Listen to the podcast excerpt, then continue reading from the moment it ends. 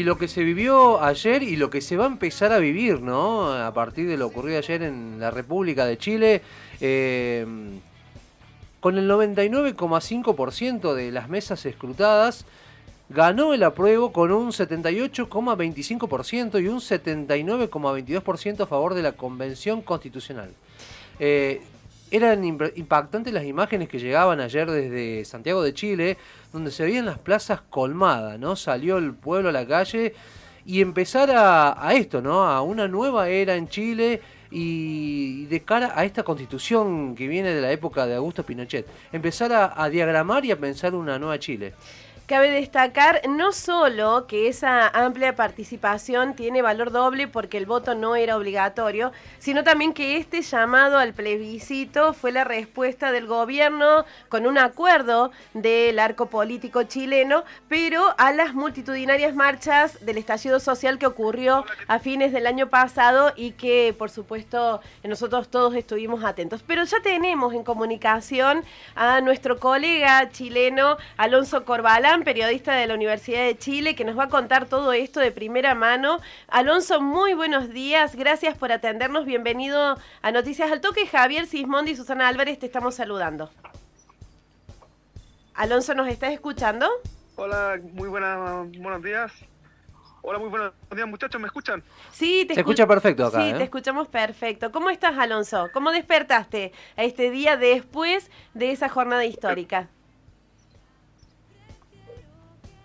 Bueno, sin duda, como bien decían ustedes, una jornada muy histórica para Chile. La verdad es que de 5 millones de personas que participen en una elección es una cosa totalmente inédita y significa un antecedente totalmente histórico para Chile para volver a, a poder antecedente como una constitución que venía desde hace casi 40 años a partir de la dictadura de Pinochet.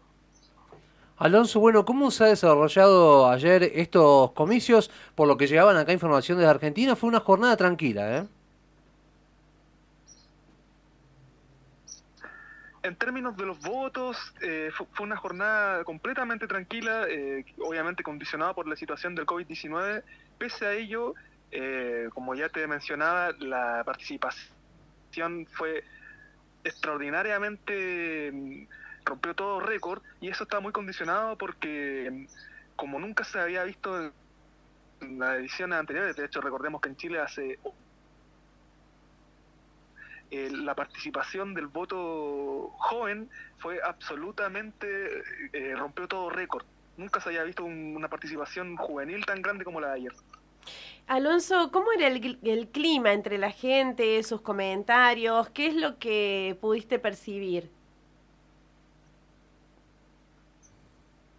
Desde primera hora se, se, notaba un clima en que uno veía a la gente y, se palpitaba una una victoria de la prueba a cambiar la constitución, pero de una manera que muy, muy tranquila. Quizás la, la votación que iba a estar más reñida iba a ser la manera en que se quería cambiar la constitución y esa era la, una de las tareas más que uno decía, bueno, quizás qué resultado puede haber, y finalmente fue algo similar a la, a la, votación de la. Alonso, bueno, y ahora teniendo en cuenta, ¿no? Esta decisión popular que ha ganado el apruebo, bueno, ¿cuáles van a ser los pasos a seguir, ¿no? Lo que tiene que ver con la, la creación, bueno, de una convención constituyente, ¿cómo van a ser los próximos pasos ahora en Chile? A partir de ahora se inicia un proceso de dos años en que va a durar para poder escribir una nueva constitución y bueno, el siguiente paso sería elegir a las personas que eligen, eh, que escriben esta constitución más bien. Y para esto hay que recalcar que aparte de que se aprobó el cambio de la constitución, eh, se aprobó que sea a través de una convención constitucional, o sea, a, través de personas que el mismo pueblo elija para escribir esta nueva constitución y eso sería... Eh, en abril del próximo año. Ahí se elegirían a las personas que van a escribir esta nueva constitución y esa sería la próxima elección que le viene a Chile. ¿Se puede decir, Alonso, que la voluntad popular le ganó a la anomia política en Chile? Así es, totalmente. De hecho, más allá, lo he escuchado ustedes más allá, que efectivamente esto fue un acuerdo que se, que se dio a partir de las manifestaciones de octubre del año pasado, este fue un, un acuerdo que se llevó a través de de la, de la presión de la gente en esas protestas. Más allá de que fue un acuerdo político, sin las protestas del año pasado, eh, Chile no, sería, no estaría pasando por lo que está pasando ahora. Alonso, bueno, y a partir ahora, ¿no? De, de, este plebiscito, de este sí que se dio, ¿no? De este, de este hecho histórico acontecido eh, ayer en todo Chile, y a partir de pensar esta nueva constitución, eh, ¿cuál es el Chile que se tiene que construir de ahora en adelante?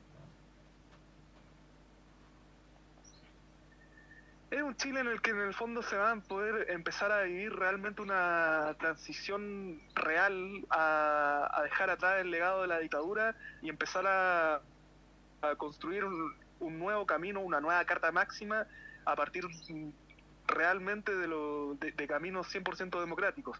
Es eh, mucha incertidumbre lo que tienen la mayoría de los chilenos porque obviamente causan desconfianza siempre este tipo de cosas, no, se sabe bien ahora quiénes van a ser las personas que, van a estar a cargo de, la construcción magna, pero para eso ahora se viene otra batalla que va a ser las elecciones de las personas a escribir esta nueva constitución. ¿Cómo van a ser propuestas estas personas? Es una de las limitaciones que tienen que ah, no solo no, pueden ser personas que participen en organizaciones sociales, que era una de las organizaciones sociales como juntas vecinales, etcétera, sino que si esas personas de juntas vecinales o, o, barriales, por así decirlo, quisieran participar, tienen que estar ligadas sí o sí a un partido político. Y esa es una de las limitaciones y obligaciones que en este tiempo lo, mm, un origen más underground, por así decirlo, han tenido un poco más. Alonso Corbalán, periodista de la Universidad de Chile. Te agradecemos esta especial deferencia con Noticias al Toque aquí desde la ciudad de Río Cuarto, Córdoba, y para hablar ¿no? de este acontecimiento histórico que, aconteció ayer en la República de Chile.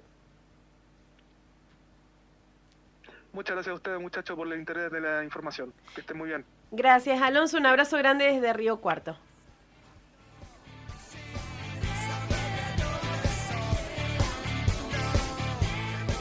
Bueno, lo decía Alonso Corbalán, ¿no? Una jornada histórica donde el pueblo dio el veredicto ayer en las urnas, se volcaron de manera masiva, ha ganado el apruebo, que es lo que marcaba eh, Alonso.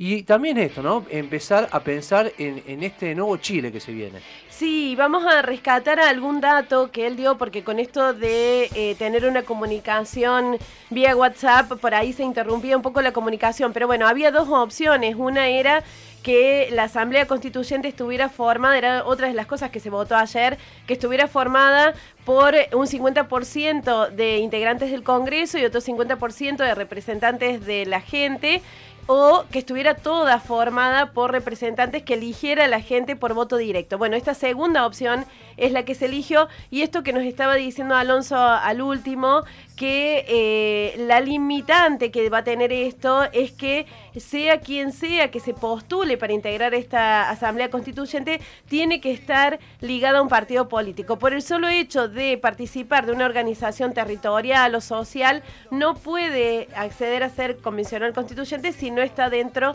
de un partido político. Los números, bueno, fueron elocuentes, ¿no? Eh, ya hay un 99,5% de mesas eh, escrutadas donde la prueba ganó con el 78,25% y a favor de la Convención Constitucional un 79,22% clarísimo el planteo de la población chilena. ¿no? Y muchísimos jóvenes, como decía Alonso, eh, yendo a las urnas en una elección que, insisto, no era voluntaria, digo, eh, era voluntaria el voto, no era obligatoria.